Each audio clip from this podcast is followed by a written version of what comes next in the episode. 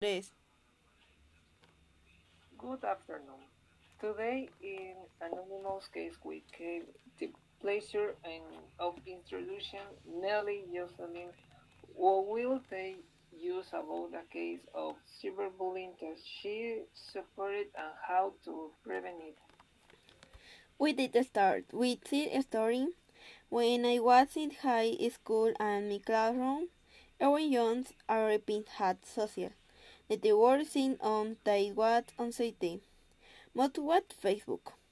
One day with you released in the looking photos with that it did one and I did like until you put it did. Good messenger began to arrive with they wondered me had like that for a week. Really at that time it was. On for in here what was doing what they did because is so online as a gamer. Until my mom and always in check my social networks and for you thought. So I like them to myself and equate it what wrong with.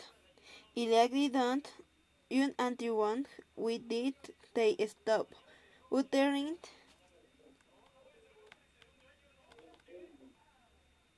Think you didn't take it as much importance as other rights? Terry Rick.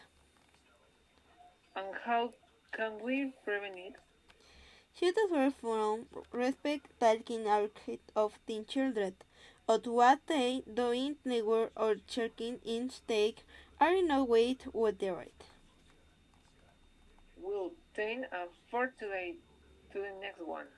Yes and goodbye.